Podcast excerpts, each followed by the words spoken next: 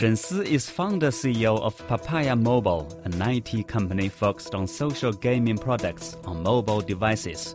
Growing up in Shenzhen, Shen Si entered Tsinghua University at the age of 16 as a Gaokao Zhuangyuan. She scored the highest in the college entrance exam in Shenzhen. After graduating from Tsinghua University, Shen Si went to Stanford University in California and got two master's degrees, one in computer science and the other in management. She joined Google in 2004, becoming the first non American product manager for the internet giant. In 2008, Shen Si left Google and launched her own company, Papaya Mobile, in Beijing. You know, I was looking through your resume and it seems that you had amazing start. Would you consider yourself as a 学霸? Um, when I was a student, there wasn't this word 学霸. But if I consider the description of 学霸, I probably could be described as 学霸 when I was a student. I was not the kind of person that I was able to get good scores without any efforts there are this kind of person, but mm. I was not. Actually, I spent a lot of effort in studying, like my classes. That's how I, I got the scores. Did you always want to be your own boss? I mean, when was the first time that you've considered your future as an entrepreneur? Just now we mentioned 学霸. There was a reason to be a 学霸. It was not because I just want to get good scores. That's it. Um, when I was in high school, I always wanted to be an entrepreneur. And I knew that if I wanted to be an entrepreneur, I want to learn things overseas. I have to get um, good scores so that I can go to uh, study overseas so that I can learn how to be a good entrepreneur. Um, I was actually inspired by a book um, by Bill Gates, Road Ahead. I think there's a sentence in that book, and Bill Gates says that um, he wanted to enable everybody's desk and have a computer, personal computer available for everybody. Um, I think that vision actually changed the world. I think it was really cool when I was a high school student. So I thought that I would want to do something similar. Towards the end of 2009, business was developing really well for Shen Si, her games ranking really high on Apple's App Store, and her company on the verge of getting new investment. But disaster struck suddenly as one day she found out that her games had been removed with no warning from the App Store. It just disappeared. We didn't know why. Nobody told us what happened. At that time, we had about 15 employees. So I tried everything because at that time, Apple didn't have any offices in China. I had to call the US office to figure out what's going on. So I stayed up late actually I didn't sleep every night for a week trying to call Apple and find out what's going on, but I, I, wasn't able to find the right person to talk with. And the US was in a holiday at that time. So I didn't know what to do. I just bought a flight ticket and went to Cupertino, the city where Apple was. I found a hotel next to Apple campus. I just stayed there and I tried to find all the all my friends who were working for Apple and trying to have them to ask for me what's going on. And after several days, I got an email from the team leader of the App Store team of Apple.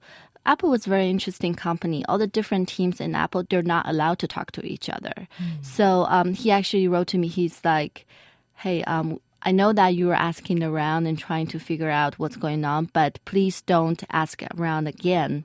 And then he didn't say anything else. He didn't give you any reasons no, either. No, no. Um, I got that name. I searched that name. Like I asked my friends at Google and searched that name, and I found out where this person sits the building. So I went to that building and I sent an email to that person that said that, hey, I came all the way from China. I just want to figure out what's going on.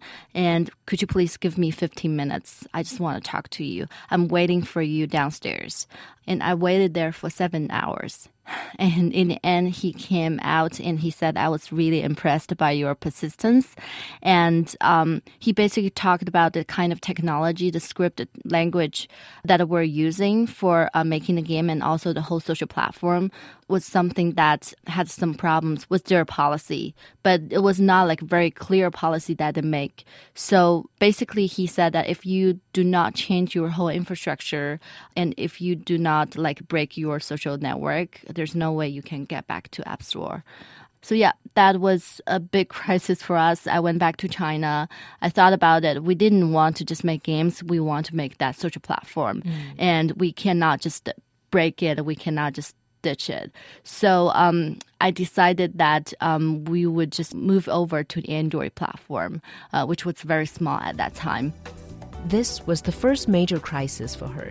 She had only two choices change the entire infrastructure of the game to satisfy Apple's requirement, or leave the App Store, which was the only platform she was using. To make matters even worse, her investor was leaving. Actually, at that time, I already signed a term sheet with an investor trying to raise several million dollars. Mm.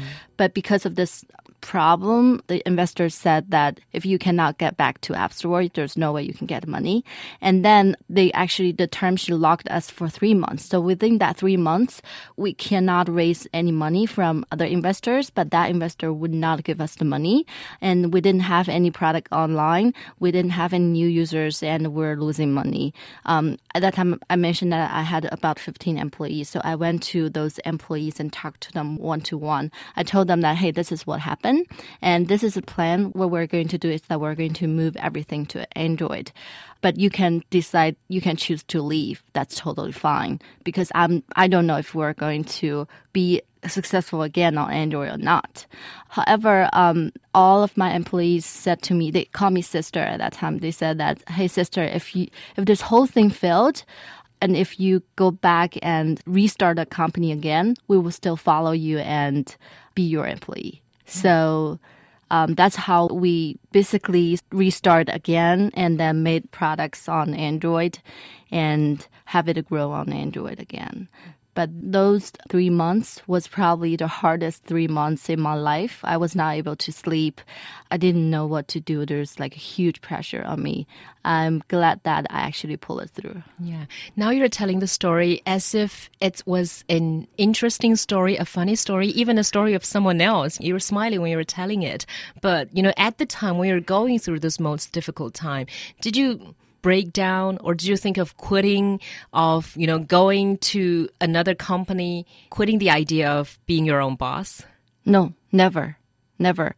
Well as i said if if it fails completely i probably would just restart another company. Yeah. Because that's your dream. Yes. If i cannot make something happen as long as i'm alive i would never give up. I would just try it again